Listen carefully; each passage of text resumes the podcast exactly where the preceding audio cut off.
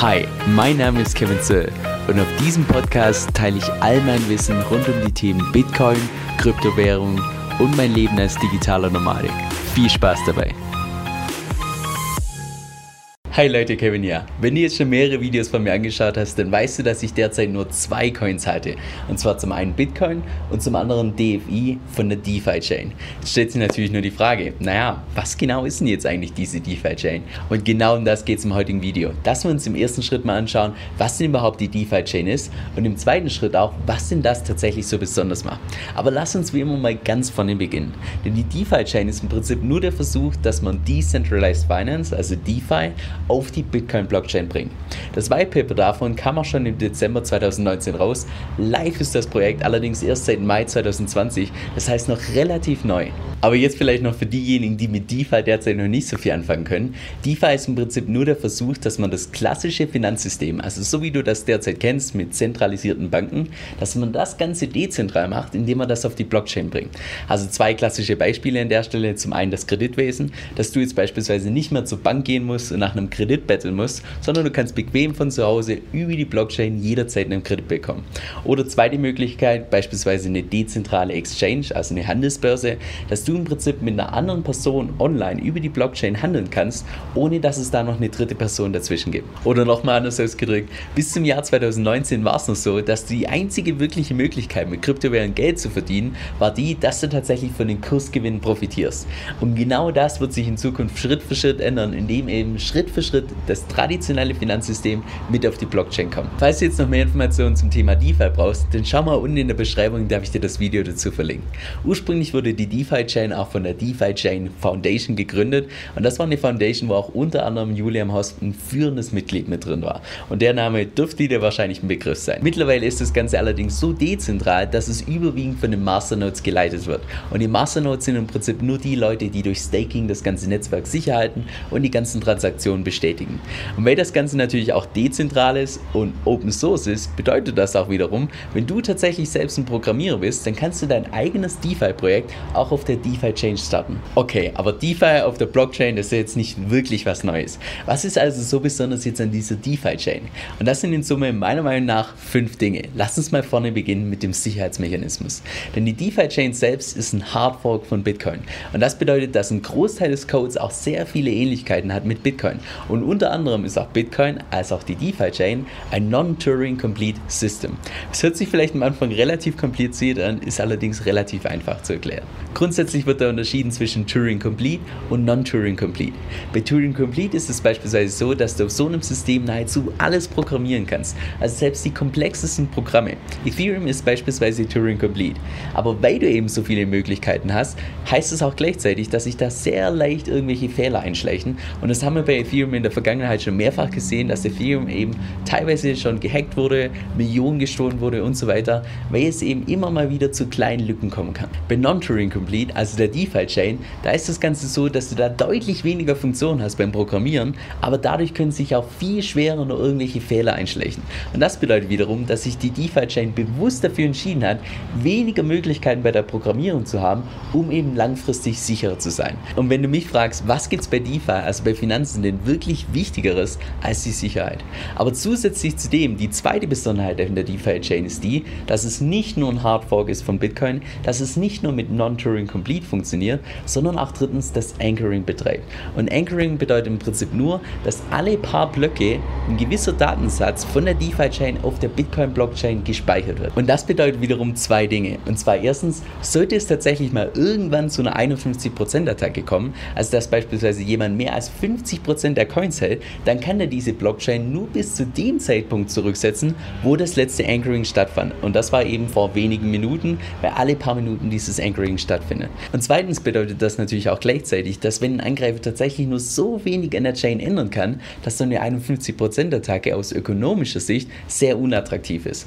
Und das bedeutet wiederum in Kurzfassung, dass die DeFi-Chain trotz seines jungen Alters schon relativ sicher ist. Dritte Besonderheit an der DeFi-Chain ist die, dass es auf Proof of Stake beruht. Denn irgendwie irgendwie muss man ja die Skalierbarkeit von Bitcoin, die derzeit relativ schlecht ist mit der langsamen Geschwindigkeit und hohen Transaktionskosten, irgendwie muss man das ja überwinden. Und da haben sie sich bewusst dafür entschieden, dass sie nicht Proof of Work nehmen, als das Konzept von Bitcoin, sondern bewusst Proof of Stake. Und Proof of Stake bedeutet im Prinzip nur, dass du irgendwelche Transaktionen nicht durch deine eigene Rechenleistung bestätigen kannst, sondern das wird bestätigt durch die Mehrzahl der Leute, die die Coins halten, die sogenannten Stakeholder. Und das bedeutet wiederum drei Dinge. Und zwar erstens, dass die ganzen Transaktionen auf der DeFi-Chain deutlich günstiger sind und nach deutlich schneller im Vergleich jetzt zu irgendwelchen Transaktionen auf der Bitcoin-Blockchain. Zweitens lässt sich so ein neues Projekt mit Proof of Stake auch deutlich leichter dezentralisieren, weil es eben deutlich einfacher ist, Coins zu verteilen, als jetzt irgendwie dafür zu sorgen, dass die Rechenleistung tatsächlich dezentral ist. Und drittens kannst du natürlich bei Proof of Stake auch Staking betreiben. Und Staking bedeutet im Prinzip nur, dass du da nicht irgendwelche teuren Mining-Geräte anschaffen musst, die du dann irgendwo im Ausland betreibst, sondern du kannst einfach mit zwei, drei Klicks deine eigenen Coins zur Verfügung stellen, um Transaktionen zu bestätigen und das Netzwerk sicher zu halten. Und dafür bekommst du dann wiederum eine Rendite, die derzeit bei der DeFi-Chain, bei DFI, bei rund 100% pro Jahr liegt. Und wenn sich das Ganze jetzt für dich wie ein Scam anhört, dann schau mal unten in der Beschreibung, da habe ich dir das Video dazu verlinkt. Die vierte Besonderheit von der DeFi-Chain oder beziehungsweise von dem Coin DFI ist die, dass es tatsächlich auch wie bei Bitcoin so ein Maximum Supply gibt.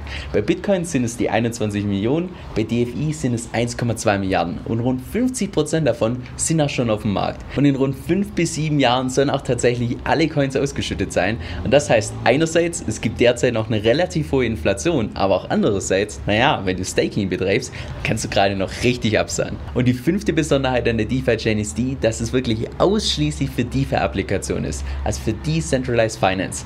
Jetzt im Gegensatz zu Ethereum, wo man beispielsweise auch CryptoKitties oder sonstige Spiele programmieren kann, bei der DeFi-Chain, da ist das Ganze nicht möglich. Und vielleicht kennst du das englische Sprichwort, a Jack of all trades is a master of none, oder wenn man das aufs Deutsche übersetzt, sowas wie ein Alleskönner ist nirgends Experte. Die DeFi-Chain ist da bewusst das Gegenteil von einem Alleskönner, weil sich eben nur auf die DeFi-Applikation fokussiert. Stellt sich natürlich nur die Frage, naja, was genau sind jetzt eigentlich diese DeFi-Applikationen?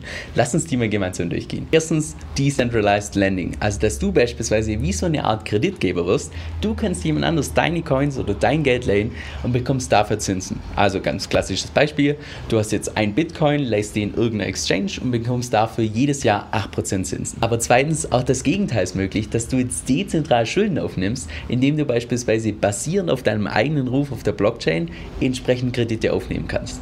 Drittes Anwendungsbeispiel, dezentrale Exchanges, also dass du jetzt beispielsweise mit anderen traden kannst, ohne dass da eine dritte Person ist, das heißt ohne irgendwie, dass da Vertrauen notwendig ist. Dritte Möglichkeit, das sogenannte Wrapping von Tokens, also dass du beispielsweise jetzt andere Kryptowährungen wie Ethereum, Ripple oder sonst was nimmst, in tokenisierter Form auf die Blockchain bringst, sodass du selbst auf der DeFi-Blockchain, die auf Bitcoin aufbaut, dass du trotzdem mit anderen Kryptowährungen handeln kannst. Fünfte Möglichkeit, die sogenannte Tokenisierung von irgendwelchen Anlageklassen, also dass du jetzt beispielsweise hingehst und irgendwelche Aktien nimmst, irgendwelche Immobilien, Rohstoffe oder auch von mir aus Cash, bringst die auf die Blockchain in tokenisierter Form, sodass du auf der Blockchain 24-7 damit traden kannst. Und das Besondere ist dabei, dass du beispielsweise eine Aktie in tausend verschiedene Teile teilen kannst. Das heißt, du könntest jetzt beispielsweise in der Theorie auch 0,1 Tesla-Aktien handeln, was in der Praxis derzeit noch gar nicht möglich ist. Sechste Möglichkeit, sogenannte Oracles. Und Oracles ist im Prinzip nur das Tool, wie du Daten aus dem realen Leben mit auf die Blockchain bringst, die beispielsweise dann irgendwelche Smart Contracts ausführen. Und Smart Contracts sind nur so eine Art sich selbst ausführender Code. Also lass uns dazu mal ein Beispiel machen. Jetzt stellen wir uns mal vor, du hättest eine, sagen wir mal, eine Autoversicherung auf der Blockchain. So, und jetzt kamst du zu irgendeinem Hageschaden. Wie soll jetzt also die Blockchain wissen, ob denn tatsächlich ein Hageschaden stattgefunden hat? Naja, indem du ein Oracle benutzt, die bringen die Daten aus dem echten Leben auf die Blockchain und dann weiß der, der Smart Contract, hey, ah, okay, da hat tatsächlich ein Hageschaden stattgefunden, also kann ich jetzt auch getrost auszahlen. Siebte Möglichkeit, dass man tatsächlich auch irgendwelche Schulden auf der Blockchain transferieren kann und achte Möglichkeit, dass man selbst Dividenden auszahlen kann von tokenisierten Aktien, also dass man die tatsächlich ebenfalls auf die Blockchain mitbringen kann.